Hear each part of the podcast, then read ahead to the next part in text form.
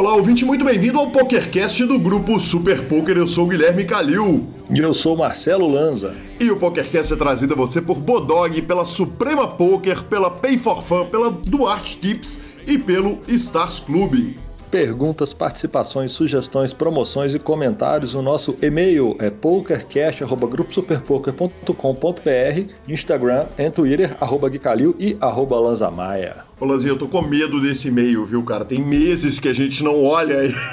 Ele pode ser que na hora que a gente chegar lá, tenham mensagens de ouvintes por todos os lados, então vou dar uma conferida. E lembrando que o nosso telefone é 31 975 18 9609 para áudios no WhatsApp ou para entrar no nosso grupaço do Telegram. A gente logo mais vai para as notícias, mas antes vamos falar da Suprema Poker que surpresa, surpresa, tem um milhão de reais garantidos no dia 24 de abril. É, parece o, uma notícia repetida, toda semana tem um milhão garantidos. Dessa vez, o torneio vai acontecer no dia 24 de abril, às 16 horas, com níveis de 20 minutos. O que tem de ticket sendo uh, distribuído não é brincadeira, então corra no aplicativo da Suprema e vamos jogar o milhão garantido do final de semana. Bora de notícias então? Vambora de notícias e o mundo do poker high stakes tá pegando fogo, Lanza. Acusação, tiro, porrada e bomba, acusações por todos os lados. Primeiro, o Alex Foxen. Alex Foxen é um, um, um dos grandes nomes do poker mundial. Acusa o Ali Imzirovic, que talvez seja a, a maior estrela em ascensão, né, o maior destaque recente do poker mundial Segundo ele mesmo, sem provas contundentes, afinal de contas, ele coloca no post o seguinte: sem uma prova, uma evidência de fato, é difícil, mas ele acusa o jogador Alim Zirovic de janelar a carta alheia, aquela famosa. Como que você chama, Lanza? Cubada. Cubada, exato. Obrigado, professor. Ele acusou o Alim Zirovic de dar aquela cubada na carta alheia além de ter acusado o Inzirovic de chip dumping, de usar RTA, que é o Real Time Assistant, ou assistente em tempo real, uh, nos softwares.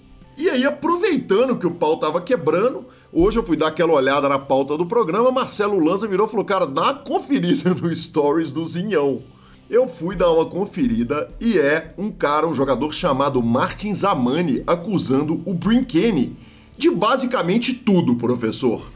Literal, ele meteu assim, de cabo a rabo. Cara, na hora que eu acordei, eu já comecei a assistir o vídeo assim. Ele começa falando de collusion, ghosting, uh, free rolar os próprios cavalos, botar os cavalos para jogar torneio que tá dando overlay, para depois os caras ficarem devendo a ele. E na hora que eu parei a entrevista pra gente começar a narrar, ele tava falando de pingar ácido lisérgico no olho dos cavalos, veneno de sapo em ritual xamânico então, assim, a parada escalou de uma forma que chega num ponto, assim, que fica difícil você levar a parada a sério, sabe? Tem um momento, teve um momento ali que eu falei, cara, se o cara tá querendo fazer uma acusação a séria com alguém, na hora que ele entra em ritual xamânico com veneno de sapo e, e ácido licérgico pingado no olho, talvez a, a, a, a parada, assim, talvez tire um pouco o foco do problema real ou da credibilidade. Exatamente. Olha, dito isso tudo, a gente vai continuar acompanhando essas acusações, essas tretas de tempos em tempos acontecem, né? Isso é tipo uma onda que eventualmente acontece um, um Me Too desses de poker. Uh, é importante a gente lembrar que a gente está falando de acusações, a gente não está falando de fatos. Né? O Brinkane é o jogador mais vencedor de torneios ao vivo do mundo e Vamos acompanhar tudo e vamos trazendo aqui para o ouvinte do PokerCast. Justíssimo, justíssimo. A nossa próxima notícia: Isai Scheinberg recebe prêmio por feito extraordinário em Londres. Exatamente, Lanzinha. A, a, fonte dessa notícia foi o High Stakes DB, é o High Stakes DB, e a gente falou muito a respeito do Isai Scheinberg. Ele, ele foi responsável pelo PokerStars, inclusive depois da Black Friday, quando ele tomou os processos e eventualmente fez o acordo com o Departamento de Justiça norte-americano, deu uma super entrevista para o Pocket Fives, e o, o Daniel Negrano vem fazendo campanha para ele ganhar um lugar no Hall da Fama do poker por tudo que ele fez no próprio Poker Stars. Vale lembrar que ele também foi um dos responsáveis da compra do Full Tilt pelo Poker Stars. né, que salvou todo mundo que tinha Baker Roll lá no Full Tilt, quando ninguém acreditava que isso seria possível. E muito legal que esse reconhecimento tenha acontecido logo na Feira Gigante de Londres. Então, parabéns aí a todos os envolvidos. Sensacional, né? É isso. É... Cara, reconhecimento tem que ser dado. O cara é um monstro, o cara é um mito. E agora que foi que passado o problema, e eu acho que entre tudo que ele fez no PS, uma das coisas tão importantes para a credibilidade no jogo no mundo é na hora que ele consegue comprar o Full Tilt, pagar todo mundo que estava lá. No... Lembrando que para a turma que começou agora, na época você tinha assim, Poker Stars e Full Tilt como os dois top sites onde que a galera deixava banks inimagináveis, né? Nós estamos falando que era onde que era a fonte de renda de tanta gente. E o cara foi lá e arcou com isso tudo, fora de série, fora de série. Vamos que vamos para a nossa última notícia, Lanzinha. Hashtag saudades do NBC National Heads Up Poker Championship. Então, a PokerGo, o PokerGo Tour, está fazendo um torneio de 25 mil dólares, o Poker Go Tour Heads Up Showdown. 32 jogadores uh, jogando, inclusive ontem já tivemos o dia 1 do torneio. É... E que legal, né, cara? É uma pena que esteja passando só num canal pago e que é tão caro, considerando o dólar, né? Acaba ficando caro para assinar essas paradas, ver tudo. Mas certamente highlights sairão no YouTube e Uh, cara, grandes nomes estão no torneio. Alex uh, Fox, que acusou o Ali Zirovich, os dois estavam uh, na lista inicial, né? enfim, tanta gente gigante do poker. Já tivemos o primeiro dia, então no momento estamos com 16 jogadores. Alguns jogadores dos que ficaram pelo caminho foram Phil Helmut, Phil Galfond, Lennon Tice, Sean Dibby. Alguns dos que passaram, Eric Seidel, Daniel Negrano, Sharon Shore, enfim, grandes nomes passaram Dan Check, ou seja, certamente muita ação, muito bacana e, e, e, legal, né, cara? Um torneiozinho de heads up é sempre legal de ver. Legal demais, muito legal. Mas seria mais legal porque o, eu tô vendo aqui que o, o Foxen passou, só que o, o Smirovic não. Ia ser bem legal uma final entre os dois, já que eles estão em chaves separadas e eles só, só se enfrentariam na final. Isso é algo assim, surreal. Mas. Melhor seria montar um octógono lá no Poker Go, né, Lanzinha? De repente bota os caras pra sair na porrada. Eu garanto que vai ter muito mais audiência do que um jogo de heads up entre os dois. Confesso, concordo, concordo. Uma pena, uma pena nesses nomes maravilhosos a gente não vê Filipinho, né? Ah, sem dúvida, sem dúvida. Uma nenhuma. pena Filipinho não estar e nem White Magic salvou o Phil Helmet contra o Person na primeira round. Exatamente, exatamente. Que, que raro, né, cara, né? Phil Helmut perder um heads up. Que raro. E vamos para a nossa entrevista, mas não sem antes falar da Pay for Fun. Pay for Fun é sua carteira digital com cartão de crédito pré-pago. Então, a melhor forma de você mandar dinheiro, buscar dinheiro dos sites, transitar, joga para um, tira para o outro, passa pelo cartão de crédito, é a Pay for Fun. A Pay for Fun é afiliada ao sistema de bancos do Brasil. Então, uma empresa completamente segura, absolutamente sensacional uma solução deliciosa que eu uso para minha vida. Meu cartão de crédito é um cartão da Pay for Fun e ficamos com a palavra de Rodrigo Garrido. É isso aí, Gui. Então, a Pay é uma carteira eletrônica que qualquer jogador, qualquer pessoa que utilize os sites de poker e os sites de aposta, ele pode centralizar esse valor ali. Ou seja, ele não precisa ficar com o dinheiro preso em um site. Ele simplesmente saca para o cartão, depois manda do cartão para outro site e tem a vantagem que dentro dessa carteira eletrônica ele consegue transferir para um amigo. Ele manda para quem ele quiser esse valor e o amigo deposita depois também para o site que ele quiser. Fica muito fácil você transacionar essa, essa ficha entre os sites e entre as pessoas. E ficamos com a entrevista do fantástico Tauan Naves. E chegamos à nossa entrevista e é com uma honra gigante que recebo aqui o Tauan Naves, número um do mundo, simplesmente número um do mundo do Pocket Fives. Em primeiro lugar, Tauan, muito bem-vindo ao PokerCast do Grupo Super Poker, te honra te receber. Muito obrigado, Calil, estar aqui.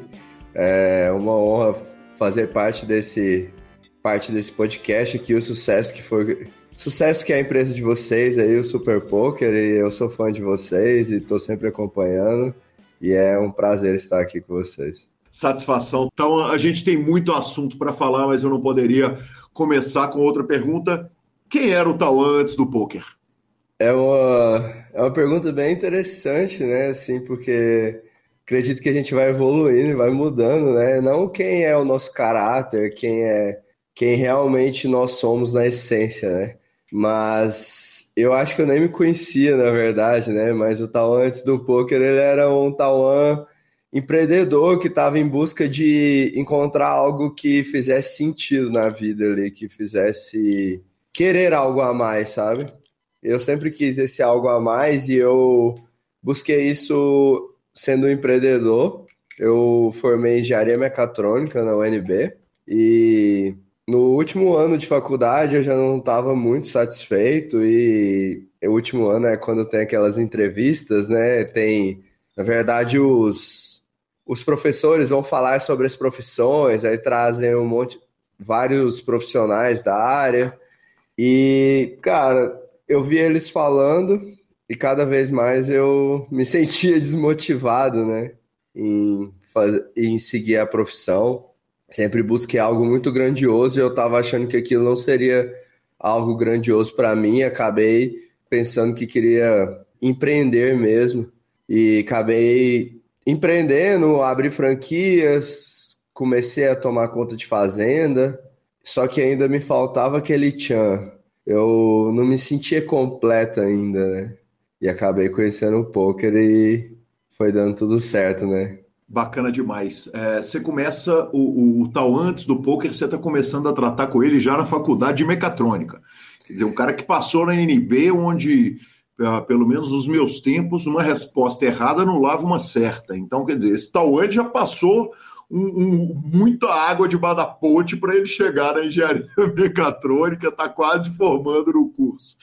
Vamos lá para trás, me conta quem que era o menino Tauan, de onde que nasce a competitividade. Eu sei que tem paintball, eu sei que tem wakeboard, mas eu queria começar falando, quer dizer, é, é você tem um, um, um traço da, da, da, sua personalidade que ele volta muito lá para o menino Tauan, que tinha o pai como exemplo. Eu queria que você falasse um pouco da sua vida menino, quer dizer, onde que você acha, me conta um pouco da, da, da, sua vida criança, e onde que você acha que isso relaciona com o Tauan de hoje, jogador de pôquer? É, desde pequeno, meu pai sempre me incentivou a fazer esportes, ele achava principalmente que luta era muito importante fazer luta, né, defesa pessoal, e eu sempre, eu acho que eu participei de umas 10 lutas, assim, 10 artes marciais, eu fiz karatê, jiu-jitsu, capoeira, taekwondo, Fiz várias. É, gostava também muito de futebol, então fiz futebol. Competi no futebol ali quando era criança, até os oito anos. Então sempre fui motivado assim um pouco a competir é, e a participar de esportes. Eu gostava disso, né? E quando eu fiz ali meus 13 anos, 12 anos, lançaram o Counter-Strike, que virou uma febre e eu acabei me atraindo muito pelo Counter-Strike. Na época, é engraçado, meu pai foi o maior motivador, mas ele foi o, um desmotivador também em alguns momentos, né? Eu acho que faz parte da vida isso mesmo. Eu acho que existe coisas boas e ruins e as coisas acontecem como deveriam, eu acredito. E na época do Counter-Strike, eu participava de um time de futebol da cidade e a gente ia jogar o brasileiro o juvenil na época.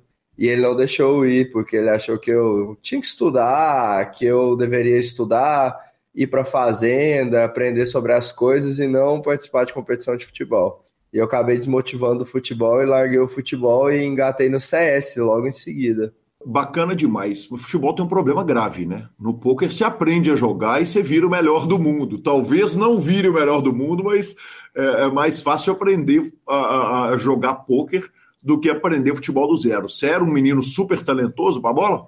Cara, nunca fui o mais talentoso, mas eu sempre fui o mais esforçado em tudo que eu fazia, assim. Eu ia em todos os treinos e eu era disciplinado, né? O que que acontece que eu vejo com as crianças, né? A criança vai para um treino de futebol, ela quer brincar com os amigos, aí tá treinando, fica dando chute brincando, chute, tipo, sem colocar foco. E quando eu tava lá para treinar, eu colocava um foco tremendo. Se for para chutar, treinar, bater falta, eu vou ficar treinando bater falta. Eu não vou ficar é, dando chute fraquinho, fazendo graça pros amigos. Então eu acho que o meu diferencial no futebol era esse, tanto que é, eu comecei a me tornar um dos melhores do time. Eu não era o melhor porque eu não tinha o talento nato, né? Mas eu me esforçava.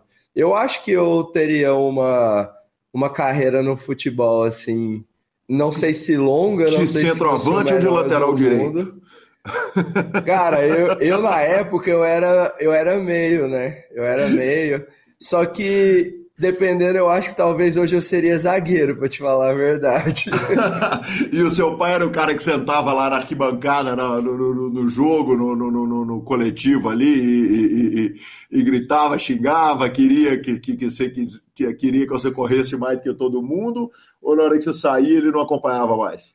Meu pai era um cara muito centrado, né? Então ele ia, sentava lá e ficava só observando, e depois ele me falava as coisas em casa, assim, bem sereno ali. Ó, oh, você tem que fazer isso, isso aqui não tá certo. Por exemplo, eu era muito bom no gol, só que eu não jogava no gol, não tem nem tamanho para isso, né? Uhum. Só que as turmas mais novas não tinham goleiro, eles me colocavam no gol, né? Porque a altura já servia um pouco e pode, o goleiro pode ser mais velho, né? E aí eles me colocavam. Aí meu pai falava: Tauan, não vai jogar no gol. Isso não é não é o seu foco. Você vai ficar jogando no gol lá só para completar lá, você vai cansar. Então não é seu foco. Se o treinador falar para você jogar, não joga. Falar, ah, não vou jogar porque não vai jogar, porque não é seu foco mesmo, entendeu? E aí eu acabava ouvindo bem ele, né, algumas coisas. Qual era o nome dele, Itaúan? Leovaldo.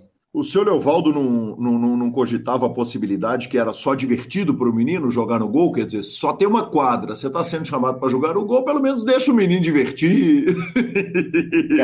meu ali. pai, meu pai ele foi criado numa família grande e numa família onde o pai dele era muito rígido de fazenda, né? Uhum. É, e eu acredito muito que Claro que as pessoas podem melhorar, né? Mas as pessoas elas vêm com uma bagagem muito pesada da família, da sua criação. Então, meu pai, ele nunca teve uma vida divertida. Então, para ele, não, não tinha tantos momentos de diversão, entendeu? Era, por exemplo, não, tudo, é, tudo era mais sério. Não existia assim, ah, você vai jogar futebol para divertir. Não, você vai lá porque você tem que treinar futebol. Você tá divertindo, é só um porém, vamos dizer. Uhum. Então, não tinha muito isso para ele, né? E, e para você? Ah, eu gostava e ao mesmo tempo era focado, né? Tanto que se eu não gostasse, eu, eu largava. Tanto que eu larguei o futebol por causa disso. E assim, né? Falando do meu pai, pode ser que a decisão dele seja muito sábia, porque ele era muito sábio. Na época que eu fui chamado para jogar o, o juvenil, nosso time ia juntar com o time de Brasília. Ia juntar dois times. E na época ele me falou assim: Tauan você vai ficar de fora. Você não vai jogar, o povo vai colocar todo o time de Brasília e o pessoal que, na época eu morava em Paracatu, o pessoal de Paracatu não vai jogar, você vai ver, vai ser tudo banco de reserva. E talvez pode ser que ele esteja estava certo, assim, sabe? Tanto que na época, quando a gente, quando nós misturamos os times, eles colocaram eu para jogar de centroavante. Uhum. E eu não era a posição que eu jogava. Provavelmente o time de Brasília tinha muitos meios bons e eles me colocaram de ser travante. E eu acabei não performando bem, porque eu era baixinho, eu era rápido, mas não era tão rápido. Assim, eu era um rápido para o meio ali, sabe? Mas Sim. assim, sendo marcado pelos, pelas defesas de cara grande, eu acabei sofrendo mais porque era algo que eu não praticava, né? E aí meu pai teve esse, vamos dizer, esse insight de falar, não, não acho que você deva ir e você não vai. E aí eu não fui, né? Você acha que é, é só uma possibilidade o seguinte, na hora que você está pegando uma amostragem de meninos de Brasília, que é uma cidade gigante, e uma amostragem de meninos de Paracatu, claro que a de meninos de Brasília vai ter muito mais gente, é mais provável que tenha gente craque de bola lá, correto? É essa a percepção dele? Sim, acho que era essa a percepção, né? Um time com uma estrutura muito melhor, que era de Brasília, juntar uhum. com o time de Paracatu, né? Eles meio que estavam fazendo uma seleção, né? E aí teria chances de o titular que eu era não ser mais, né? Perfeito. E aí, quer dizer, nesse meio tempo você tá no Counter-Strike. Mas teve Counter-Strike, teve paintball, teve wakeboard e o Taiguera, a quem eu agradeço imensamente na construção dessa pauta. Ele foi absolutamente gentil, me mandou muitos áudios e, e nós podemos, podemos conversar a respeito. Fala o seguinte: do, do seu pai vem uma questão de mindset, mas tem essas passagens todas por um monte de, de jogos, inclusive jogos que não necessariamente dão dinheiro, né? Quantos anos você tem, Tauan?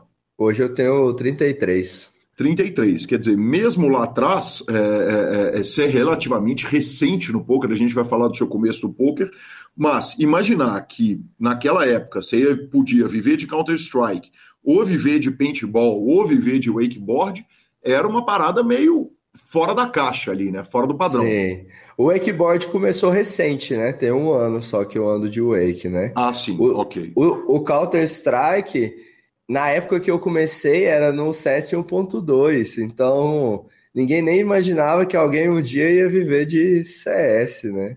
Sim, não era, não, não era esportes, é. era videogame até então. Sim, e aí eu entendo meu pai, né? Porque o Counter-Strike foi outra coisa que ele me tirou, né? E o Counter-Strike eu, eu realmente era muito bom, assim. Eu era o melhor da cidade. Eu lembro que teve uma época que eu era o melhor da cidade, só que eu era muito novo, né?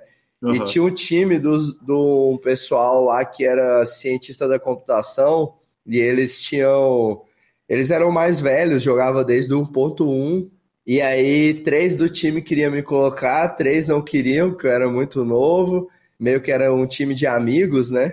E aí acabou que eu fiz o time desmanchar. eu acabei fazendo o time desmanchar porque eles brigaram lá por causa de mim. E aí no final não tinha mais time. E o paintball? Cara, o paintball começou um pouco mais velho também. Eu tava na faculdade de mecatrônica, um dia eu fui jogar paintball no aniversário de um amigo, e aí o pessoal lá do paintball jogava semi-profissional, e aí eles falaram lá, eu e três amigos jogamos muito bem. Eu já, eu já tinha praticado é, tiros, né? Tiro esportivo. Sim. E eu tinha uma habilidade ali, sim, já tinha praticado muito. E acabou que eu me dei muito bem no paintball e eles chamaram a gente para jogar um campeonatinho de iniciante. E aí quando eu joguei eu gostei muito e comecei a jogar, a treinar. Quando vi tava jogando o brasileiro, joguei o sul-americano, mas eu sabia que o, que o paintball seria sempre um hobby, né? Porque Sim. toda vez que eu ganhava um torneio, eu pagava viagem, sobrava micharia, assim, sabe? Uhum. Então, na verdade, era sempre mais prejuízo do que lucratividade. Então eu estava meio que me divertindo, né? Um hobby, um hobby que talvez eu pagaria viagem, né? Sim, especialmente num país que não tem guerra, né? Porque talvez em outro caso ainda poderia poderia rolar, né? O, a, aquele conhecimento. Me conta um negócio. É... E aí você entra para faculdade de engenharia mecatrônica. Qual era o plano quando você entra lá? Porque me parece uma vida o seguinte, que de, de muito foco, muita dedicação, vamos é, fazer as coisas que a gente quer. Na hora de escolher engenharia mecatrônica, o que, que você olha? Qual que é o salário do, do, do cara, quanto que ganha, qual que, qual que é o plano no momento que o Tauan entra na faculdade? Então, é, como meu pai sempre me privava de jogos e... Tauan, deixa do... eu te interromper, por favor. Uhum. Me conta um negócio. Em que momento você perde seu pai? Qual é a sua idade? No final da minha faculdade. Ok. 2010 ali, eu tinha 21 anos. Ok, obrigado. Por favor, continue. É, como meu pai às vezes me privava de jogo, de computador, eu acabei largando o CS, eu, eu fiquei pensando, né, cara, eu gosto tanto de computador, e eu continuei mexendo algumas coisas no computador. E eu falo, cara, eu tenho que fazer alguma coisa relacionada a computador, porque é algo que eu gosto muito. E nisso eu meio que dei uma desapegada do, eu fiquei meio um pouco focado no computador e não em mim, né? Nós somos muito novos para decidir o que, que a gente vai fazer pelo resto da nossa vida, né? Eu acho algo bem complexo, assim. A gente tem que. A gente não sabe nem nossas habilidades, os nossos. Qual que é o nosso diferencial, qual que é as nossas forças e fraquezas para poder escolher algo tão importante. E na época eu tava com isso na cabeça, que eu gostava de computador e eu precisava escolher algo de computador. E meu pai, na época, me falou assim: eu pensei em escolher ciência da computação. E aí ele me colocou para refletir: falou, você vai ficar o dia inteiro em frente do computador? Imagina tanto que deve ser legal. E aí eu refleti, eu falei, cara, não deve ser muito bom mesmo, não. Dito, dia inteiro. Dito é. isso, o jogador de pôquer número um do mundo do Pocket faz que peito. E que, e, que, e que joga muito, né? Não é que ele jogador tá que joga tá dando poker, aula e na hora de descanso eu chamo pra vir dar uma entrevista na frente do é. computador. Quando tá descansando, tá jogando, e quando tá jogando, tá jogando, né? E aí eu falei, cara, faz sentido, né? Pensei, faz sentido. E aí eu fui e procurei uma profissão e fui estudar as profissões. Eu vi que engenharia mecatrônica, eu sempre gostei muito de matemática, física. Engenharia mecatrônica é um mix de mecânica, elétrica, é, nisso mecânica e elétrica entra robótica, né? E ciência da computação. E esses uhum. três juntos têm um pouco de robótica, e eu achava isso muito interessante. E aí isso me falou, cara, essa profissão é perfeita para mim. Tem ciência da computação, tem a matemática e a física que eu gosto. É, eu achava interessante essa tecnologia de robô, mas não era o que mais me atraía, tipo, falar, ah, vou mexer com robô. Eu não tinha essa ilusão, mas eu achava legal também e acabei escolhendo esse curso. Meu pai queria muito que eu fizesse medicina, mas eu não ia fazer algo que eu acho tão importante, eu acho algo tão fundamental medicina, não que as outras profissões não sejam. Eu não ia investir um tempo numa coisa que eu não me sinto confortável em tomar conta da vida de uma pessoa, sabe? É algo que eu não, não me sinto confortável. Entendi. A gente já está indo para o poker, mas uma coisa eu preciso te perguntar. Cuidar das fazendas, quer dizer, largar os estudos, largar as, as atividades urbanas e ir para as fazendas cuidar delas, não foi uma, uma coisa que você cogitou? Meu pai nunca quis isso para mim também. Ele, ele falou, ele falou, ele falou que fazenda era era o investimento que você pega o dinheiro do seu trabalho e investe na fazenda para criar um patrimônio e dar um extra, né? Uhum. E como eu era criança, eu coloquei isso na minha cabeça também, né? E, e, eu não sei se era porque todas as séries eu tinha que ir para fazenda. Quando ia para fazenda, eu queria pescar, meu pai queria que eu trabalhasse. E aí eu meio que criei um pouco de, de resistência Sim. a ficar na fazenda, né? Sim. É, definitivamente não são as férias do, do sonho da criança, né? Com certeza não, né?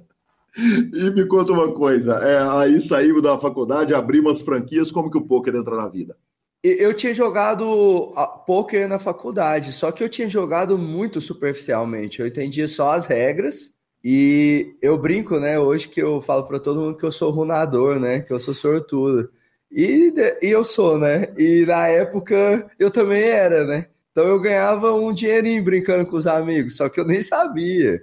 Era pura sorte ali. Eu acho que é um pouco da lógica também, né? Eu sempre fui bom dessa parte de lógica e matemática.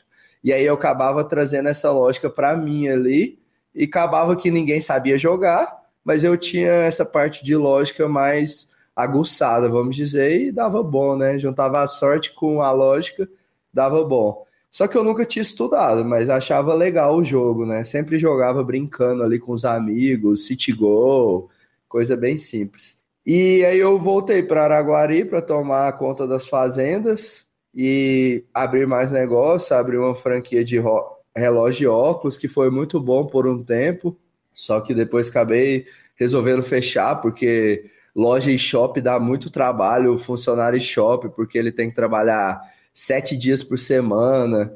E é bem complexo, assim. Eu, eu sendo sincero, eu nunca fui muito bom para lidar com pessoas. Uhum. Eu sou mais do. Eu sou mais sozinho, assim, né? Não sou sozinho, mas tenho essa pegada mais de sentar aqui no meu canto, no meu mundo, fazer minhas coisas. Por exemplo, eu gosto de quando. Eu sempre gosto quando vem pessoas grindar aqui em casa. Eu gosto de ter companhia, gosto de conversar com as pessoas, mas eu gosto de algo mais, vamos dizer assim, menos pessoas, mais. Até usar uma palavra que é muito usar, mais íntimo, mais gourmet, né? Vamos dizer uhum. assim. algo mais selecionado, né? E, e aí eu acabei fechando a franquia por conta disso. E na Fazenda eu, eu comecei a gostar, ter muito amor pela Fazenda.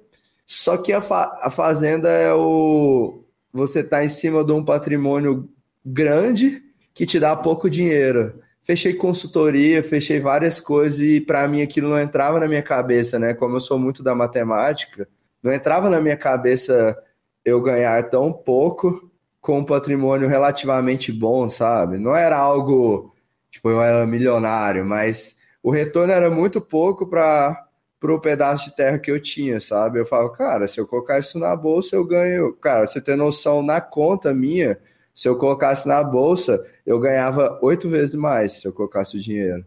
Uhum. Então eu falo, cara, essa conta para mim não bate. E aí eu, a consultoria que eu fechei na época da fazenda falava, ah, mas você tem que levar em consideração só o maquinário e o gado, porque a fazenda valoriza. Só que para mim não entrava, na minha cabeça não entrava muito isso, assim, de beleza, a fazenda valoriza, eu entendo, mas ela, você tem que colocar que ela tem que te dar o retorno também, né? Além da valorização, né? Sim, é, é, vamos concordar que é uma cabeça bem evoluída para um, um menino daquela idade, né? Cara, sim, eu sempre fui maduro, assim, nas minhas decisões, porque, na verdade, eu sempre, como meu pai era muito rigoroso, eu sempre pensava assim, cara, se eu fizer merda, não sei se pode falar isso. Pode falar. Mas pode se eu fizer merda, eu vou perder a confiança do meu pai e eu preciso dessa confiança. Eu preciso que as coisas fluam bem. É, eu quero ter uma vida. Eu sempre gostei de uma vida tranquila, assim. É, então, para mim, fazia sentido eu, eu ser maduro, tomar as melhores decisões. Uhum. Claro que a gente erra, né? Adolescente erra, jovem faz bobeira, mas era tudo. As minhas eram as menores, vamos dizer assim, né? As mais tranquilas dentre, dentre os outros. Dentre as possíveis é. merdas, para usar a mesma Isso. palavra que o jovem pode fazer, com certeza absoluta. Justamente. E, e nisso eu tava em Araguari, tomando conta das fazendas, e eu conheci. E aí eu tinha um amigo lá em Araguari que jogava poker profissional. Eu encontrava com ele às vezes em algum barzinho, alguma balada, e aí sempre trocava uma ideia com ele. Aí eu falei, cara, eu sempre gostei, deixa eu ir lá assistir ele jogar. Eu falei com ele. Falei, é o Rafael Perfeito, o Perfect Game. Aí eu falei com ele, falei, cara, posso ir na sua casa um dia? Aí ele, não, vem domingo, que é o melhor dia. Aí eu cheguei lá domingo, tava tomando conta das fazendas, aí final de semana eu ficava na cidade, dia de semana na fazenda. Aí fui lá domingo, ele foi me explicando. Aí ele me explicava toda a jogada, assim, ele me explicava, ah, aqui eu faço isso por causa disso. Eu faço isso por causa disso. Aí eu falei, caraca, isso aqui tem sentido, e não tô achando muito difícil esse sentido aqui, não. Tô uhum. gostando desse negócio. Aí, aí eu falei para ele que gostei, aí na época o Peçanha lançou o curso dele, né? Aquele primeiro curso lá dele. Aí ele, aí ele me falou, falou, cara, tem um cara muito bom que tá lançando um curso. Aí ele me mostrou lá, eu falei, rapaz, na época era acho 300 reais. Eu falei, 300 reais só? Falei, Não, comprar agora. Aí comprei fui estudando e jogando City Goal da vida. Interrompo rapidamente a entrevista com o fantástico Tauan Naves para a gente falar do Monster Stack do Bodog. O Monster Stack é uma série de Pokémon Online que tem várias edições por ano e você tem a chance de jogar torneios que vão desde 27 e 50 até 500 dólares. Tem satélite pra caramba, garantida de 3 milhões e 100 mil dólares. São 80 eventos. A série começou no dia 19 de abril e vai até 2 de maio. Então corra lá que tem também um montão de satélite. E voltamos para Tauan Naves.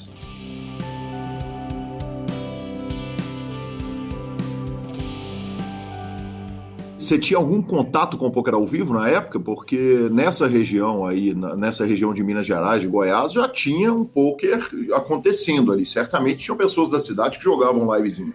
Cara, é, a gente brinca, né? Eu e o Tagueira fala que o, o poker engata a gente, né? Eu nunca tive contato com live, e aí eu comecei jogando City Gold de um dólar, né? City Gold na 50 centavos de um dólar e 50, de nove pessoas, né? Sim. E aí tinha o, tinha o Triangulino lá em Uberlândia. Sim. Que era um evento live, e aí o Rafael ia e ele falou, cara, é tantos garantido e tal. Aí quanto que é a inscrição? Ele falou, ah, 250 reais. Eu falei, não, moço, tô jogando de um dólar, 1,50. Pra você ver, né? Eu tinha o dinheiro, mas eu já tinha uma noção que eu tinha que controlar a minha banca. Eu não queria.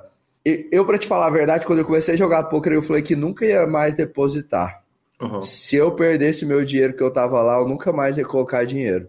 E aí eu falei, cara, não vou colocar 250 reais.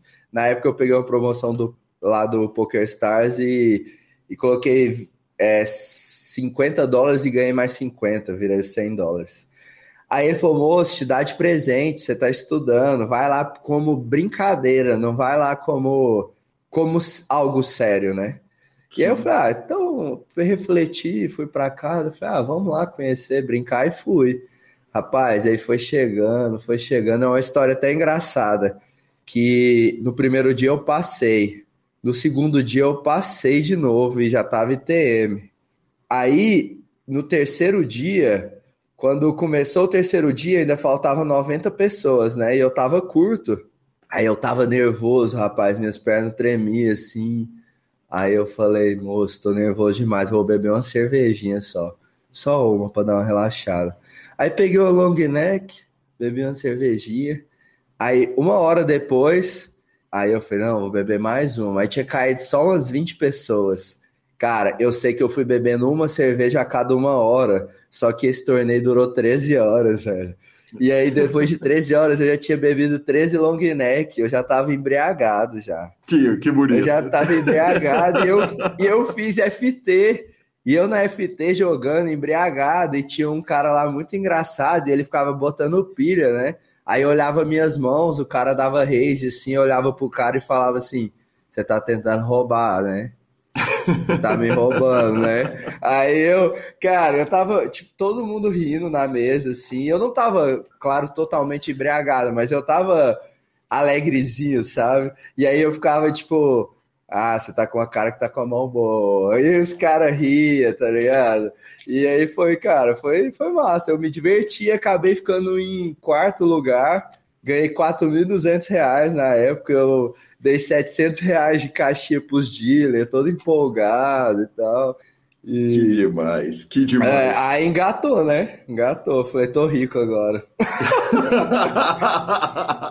que demais. Aliás, preciso deixar meu abraço ao amigo Cancha, a Timoninha, aquela turma toda lá do Triângulo, que faz do poker, faz, faz um poker muito profissional desde a época, né? Uma, uma, uma turma que cuida com muito carinho do circuito lá. Que legal, que bacana ouvir essa história, que eu não, não sabia dessa, dessa passagem. Incrível, Tawan. E aí o poker começa a ficar profissional na sua vida. Na hora que ele vai começando a ficar profissional, como que se enxerga esse esporte crescendo? Quer dizer, isso, isso pode ser que franquia, que engenharia mecatrônica, que, que, que, nada disso seja minha profissão e o meu objetivo seja jogar poker. Cara, eu comecei a jogar o City Goals, eu, eu, eu até falei que não ia depositar, né? Uhum. Só que aí teve uma vez que eu até fiquei com 10 dólares, eu falei, nossa, Aí entra aquele sentimento assim, né? Falei que não ia depositar e tô quase perdendo. Aí eu tinha um amigo que jogava, eu pedi, falei assim, cara, me empresta 50 dólares. O, a, a crença era tão grande de não depositar que eu não queria depositar. Eu falei, cara, me empresta 50 dólares, te devolvo em três semanas. Eu falei, Sim. se for para ser, eu vou, eu vou conseguir. Aí eu peguei 50 dólares com ele e voltei, fiz 150. Aí de 150 eu lembro que eu fiz 350, subi os bainhos um pouquinho do City Goal, Aí fiz, quando eu vi, eu já tinha 1.800 dólares na época jogando City Go. Aí eu falei, rapaz, esse negócio tá dando muito dinheiro. Falei, uhum. não, isso aqui. Assim, né? Era muito dinheiro para. Pô, tô começando, né? Sim. né? Como que eu ganho 1.800 dólares 1.800 dólares em três meses jogando, sendo que eu comecei agora? Aí eu falei, cara, eu vou, eu vou ver o que, que eu faço com as fazendas. Aí eu fui e aluguei as fazendas para um rapaz lá de Araguari. É, na época eu morava lá em Araguari. Eu até vendi as fazendas dele para ele posteriormente. Aí o Rafael me falou, né? Falou, cara, tem um time de Goiânia de um cara muito bom que ele tá abrindo agora. Se inscreve lá, corre lá, que foi o time do João Bauer. Ele tinha tava voltando com o Steel. Aí eu me inscrevi, tinha um amigo meu que morava em Goiânia, eu falei, moço, você quer saber?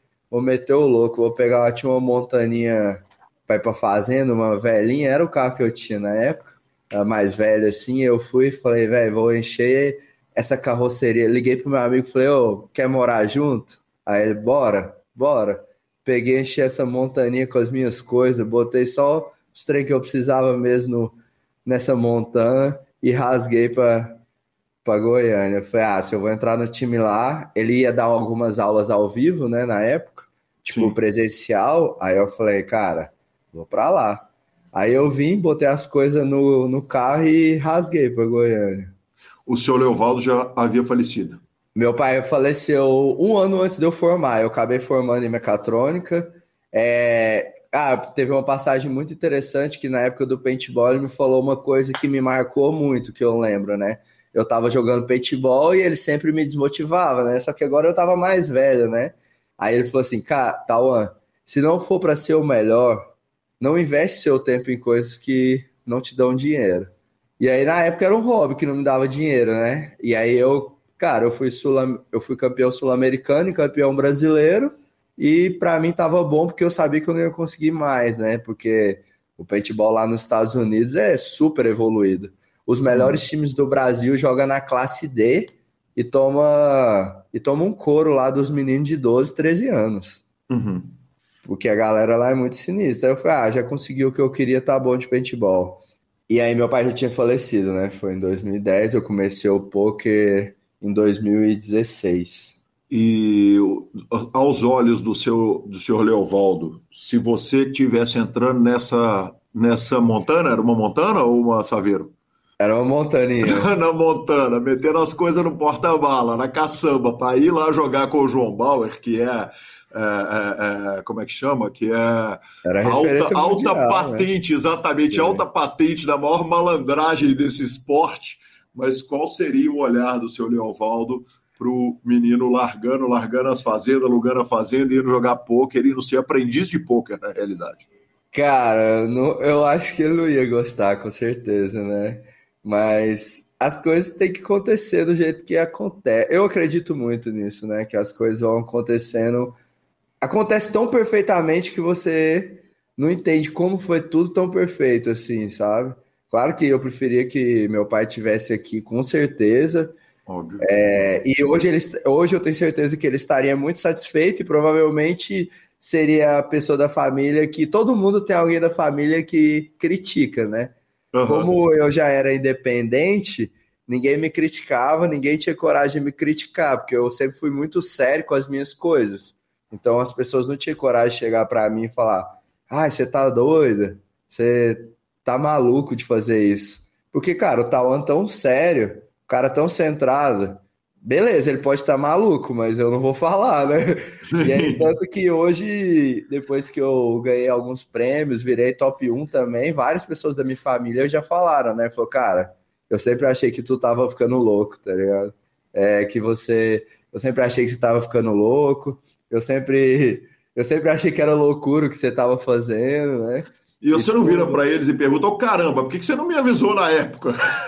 É, você, estava esperando eu atolar o, a, o, atolar o, o jegue para poder me avisar, porra? O mais engraçado, o primo meu me falou, cara, você, você alugou as fazendas, depois foi vender as fazendas. Eu falei, cara, ele nunca consegue comprar essas fazendas de volta. Aí hoje os meus prêmios já compra, compra duas ou três vezes as fazendas ali tranquilamente, até mais, né, na verdade. E que homem maravilhoso. É, e é isso, ele, ele, é, hoje ele fala para mim, né? Falou, caracas, hoje se você quisesse comprar a fazenda de volta, né? Eu falo, ah, ainda bem que eu não quero. que demais. Tem uma história do início da carreira que eu poderia contar, poderia colocar o áudio, mas eu vou respeitar o, o pedido do Taigueira, que foi o seguinte: ele contou que quando vocês chegaram lá no time do Bauer, uh, tinha um ambiente que era melhor para os jogadores se hospedarem e tinha um ambiente que era pior. E que você sai para fazer uma compra porque te faltava mesa e enfim. Eu... eu, queria, eu queria que você contasse essa história na íntegra, sem censura pra gente.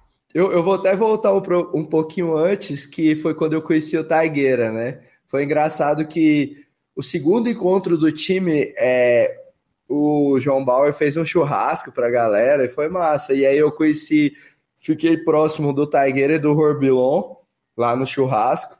E aí eu contei pro Rafael até, falei, cara, conheci um Taigueira, o cara é muito centrado e tal. Ele, o Taigueira, rapaz, o Taigueira ganhou mais de 100 mil dólares já. Rapaz, aí eu fui lá, corri no Shark Scoop, olhei o gráfico do cara, aí já peguei o WhatsApp, eu conversava com ele todo dia.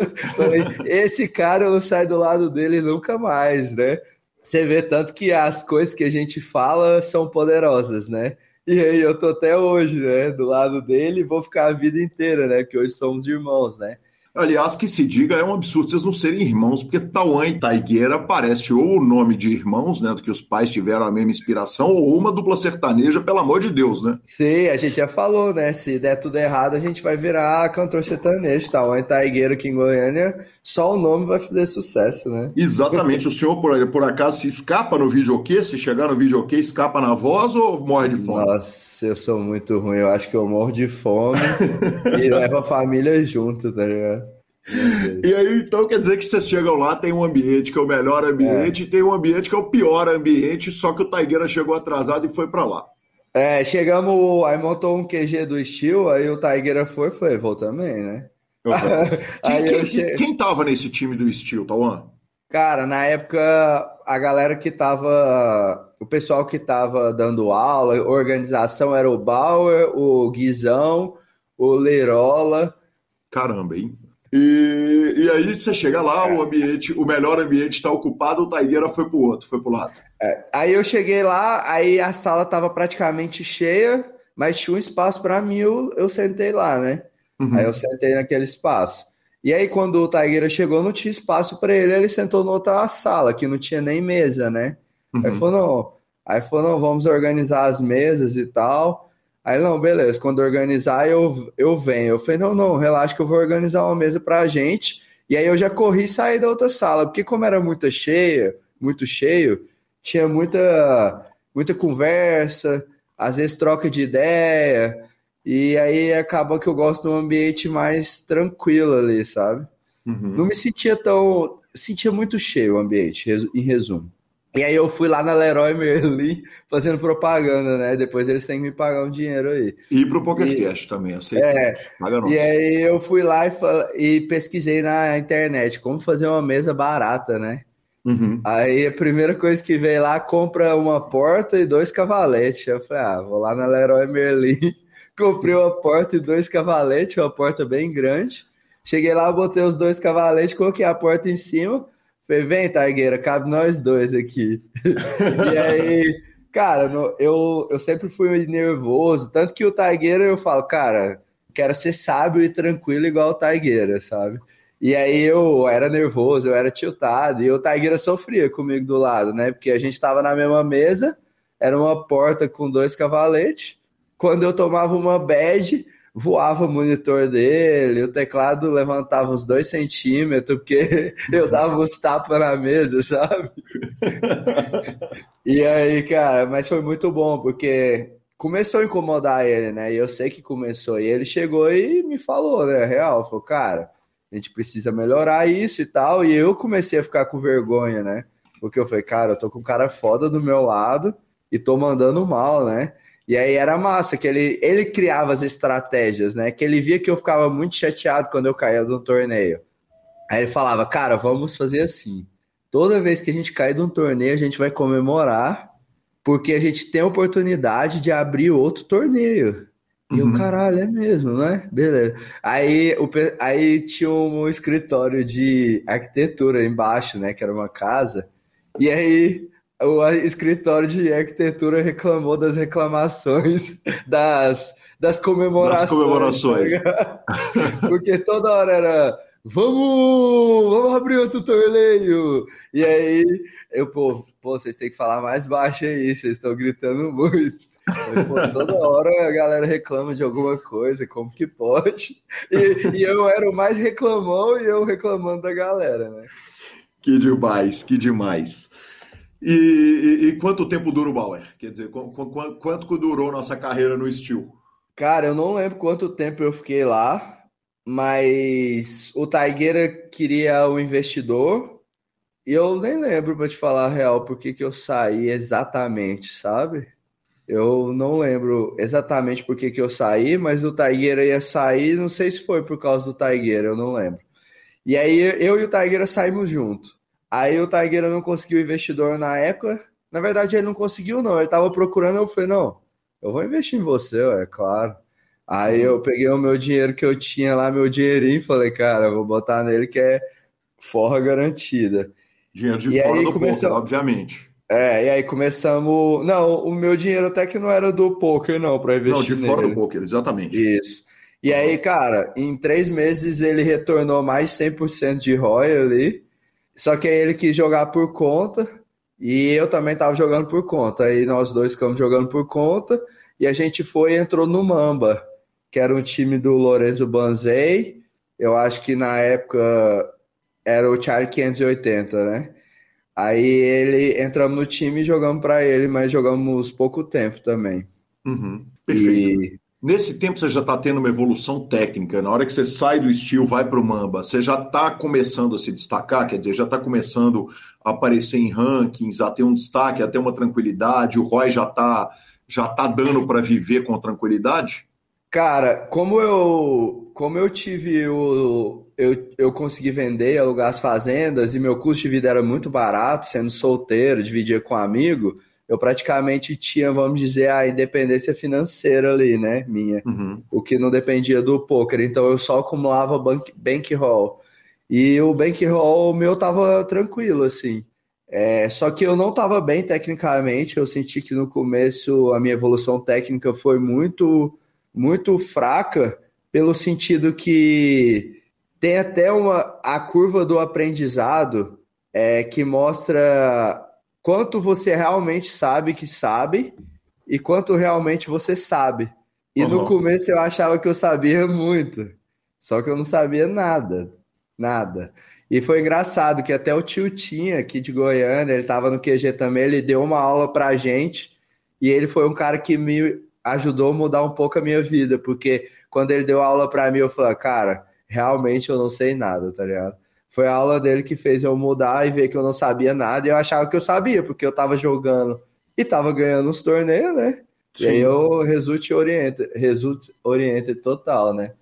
E o poker e tem aí... uma coisa curiosa, né? Que quanto ah. mais a gente, a, quanto mais a gente sabe, mais a gente vê que a gente não sabe, né? Justamente. A, a, a é. ignorância ela funciona como uma benção invertida de que a gente sabe tudo, né?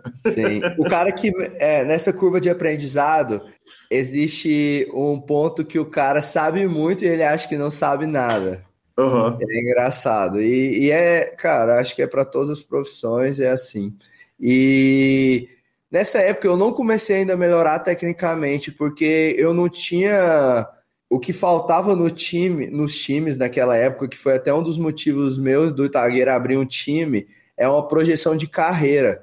O que, que eu preciso fazer para chegar ali?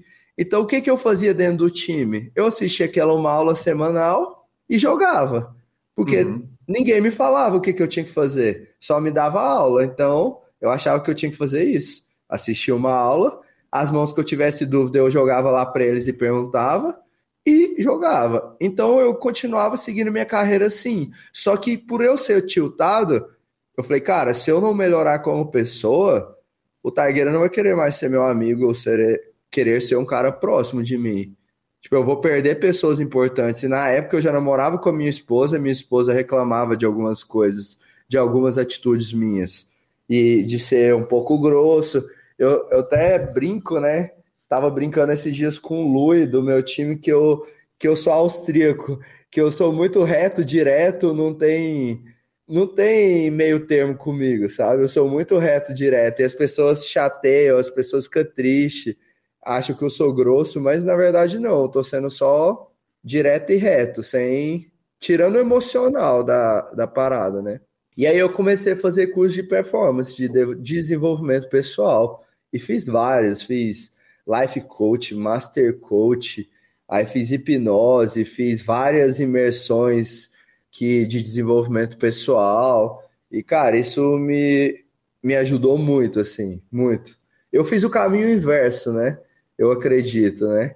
Pode ser que isso seja bom, pode ser que seja ruim, né? Tem o um lado bom e tem o um lado ruim, vai depender muito de quem é a pessoa, né?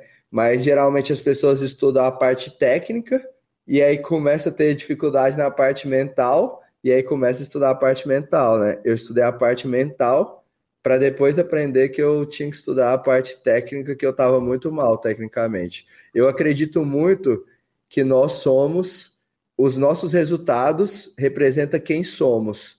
E o que nós somos são pilares. Quais são os pilares? Pilar pessoal, pilar família, pilar parte técnica, pilar financeiro. Então, todos esses pilares, pilar espiritual, então todos esses pilares, eles trabalham junto. Se você tem um pilar muito mais evoluído que o outro, não adianta porque você vai ser o seu menor pilar. O pilar que você tem pior vai ser o que você vai ser. Não tem como você ser algo a mais do que um pilar. Então eu estava muito bem é, como pessoa, como família, melhorei muito, mas como parte técnica minha estava baixa. Tanto que eu não, não tinha grandes resultados ainda, né? Eu tinha os meus resultados e tudo mais, mas eu tinha, era lucrativo. Mas era algo que, começo de carreira, né? 20k up, aí 25, tipo, dois, três anos de poker ali, eu tinha 30k up. Perfeito, perfeito. É, quer dizer, a gente vai chegar nos cursos off-poker e no, nos cursos de desenvolvimento pessoal, porque você falou coisa ali que me interessa demais, que eu preciso desenvolvê-las com você. Mas, mas aquele primeiro momento que você estava chegando, estava jogando, estava é, é, é, grindando, o que estava travando o desenvolvimento, porque você colocou dois pontos. Um é o seguinte: o time não tem um plano de carreira. E aí, toda vez que eu entrevisto um dono de time, nós vamos chegar nessa parte, ou a gente já pode tratar dela agora, eu pergunto o seguinte: tá bom, você está ensinando o menino, você está dando peixe para o menino, que é dando uma aula.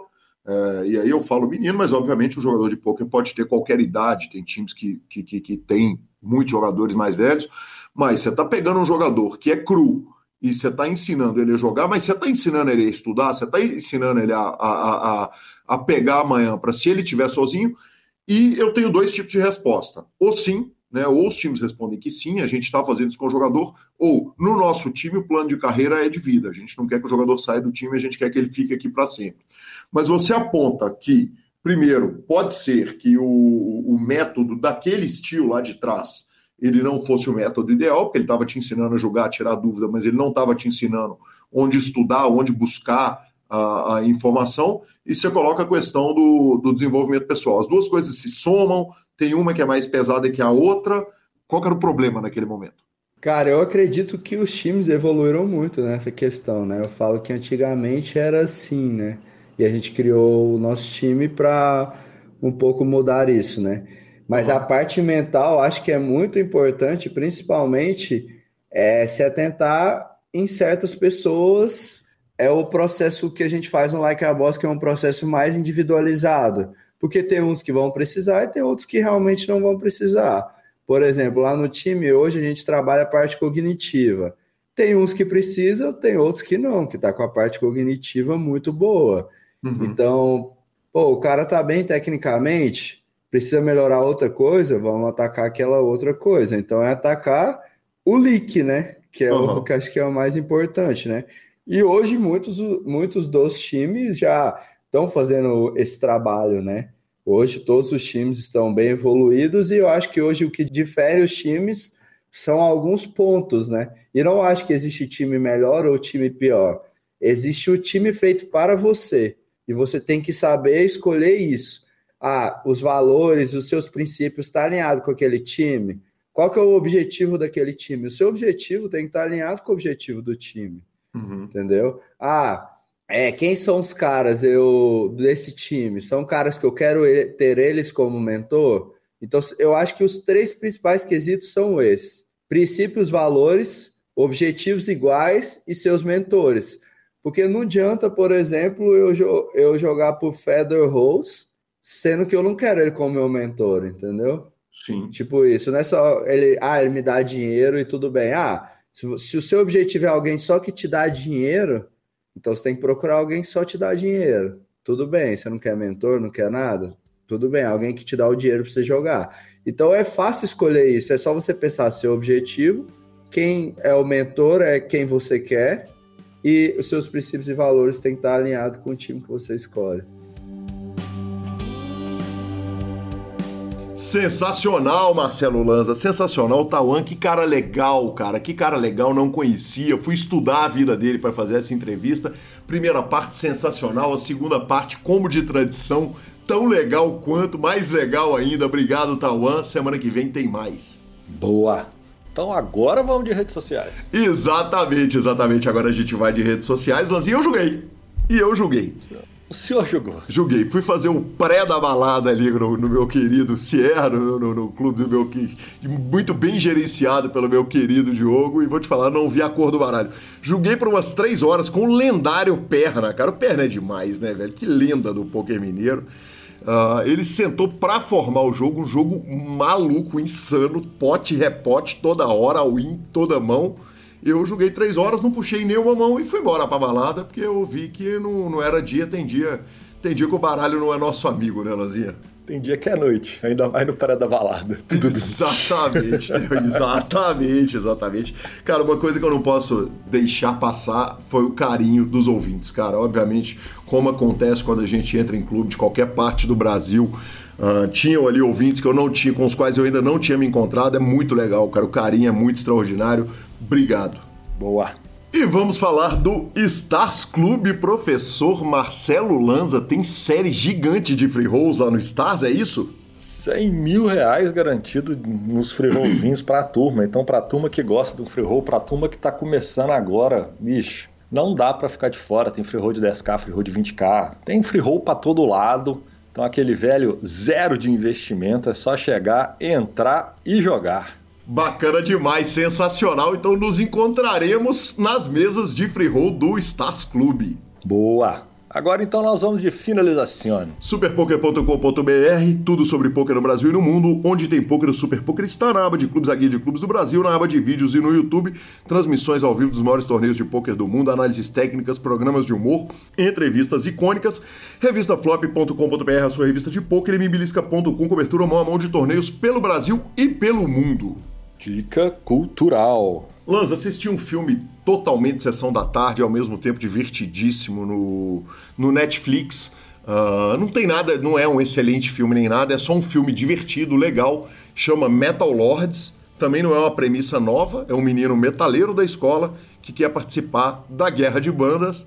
E o filme foi produzido pelo Tom Morello, do Rage Against the Machine. Tem participação do Rob Halford, do Judas Priest dos caras do Metallica, enfim, para quem gosta de metal é imperdível. E vou falar, se por um lado o filme não é um, uma grande obra, por outro lado é divertido pra caramba para assistir com a família inteira. Sensacional. Cara, eu tinha falado que ia chegar e de fato chegou Batman, um novo Batman com Robert Pattinson na HBO Max. É um filmaço. Então, para quem é assinante, não tem custo adicional, é só chegar lá e ver. Mas eu queria falar um pouquinho do trailer Love and Thunder do primeiro trailer que sai do novo filme do Thor.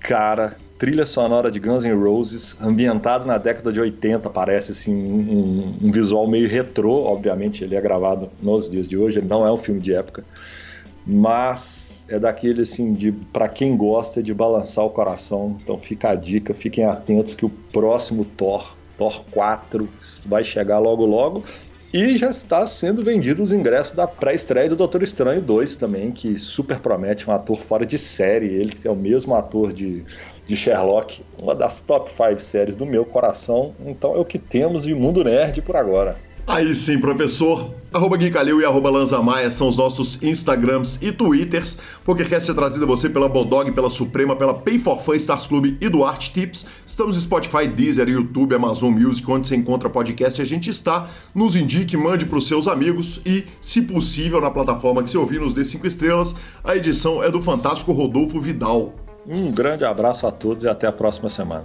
Valeu. If you're lying game, oh, I tell I'm your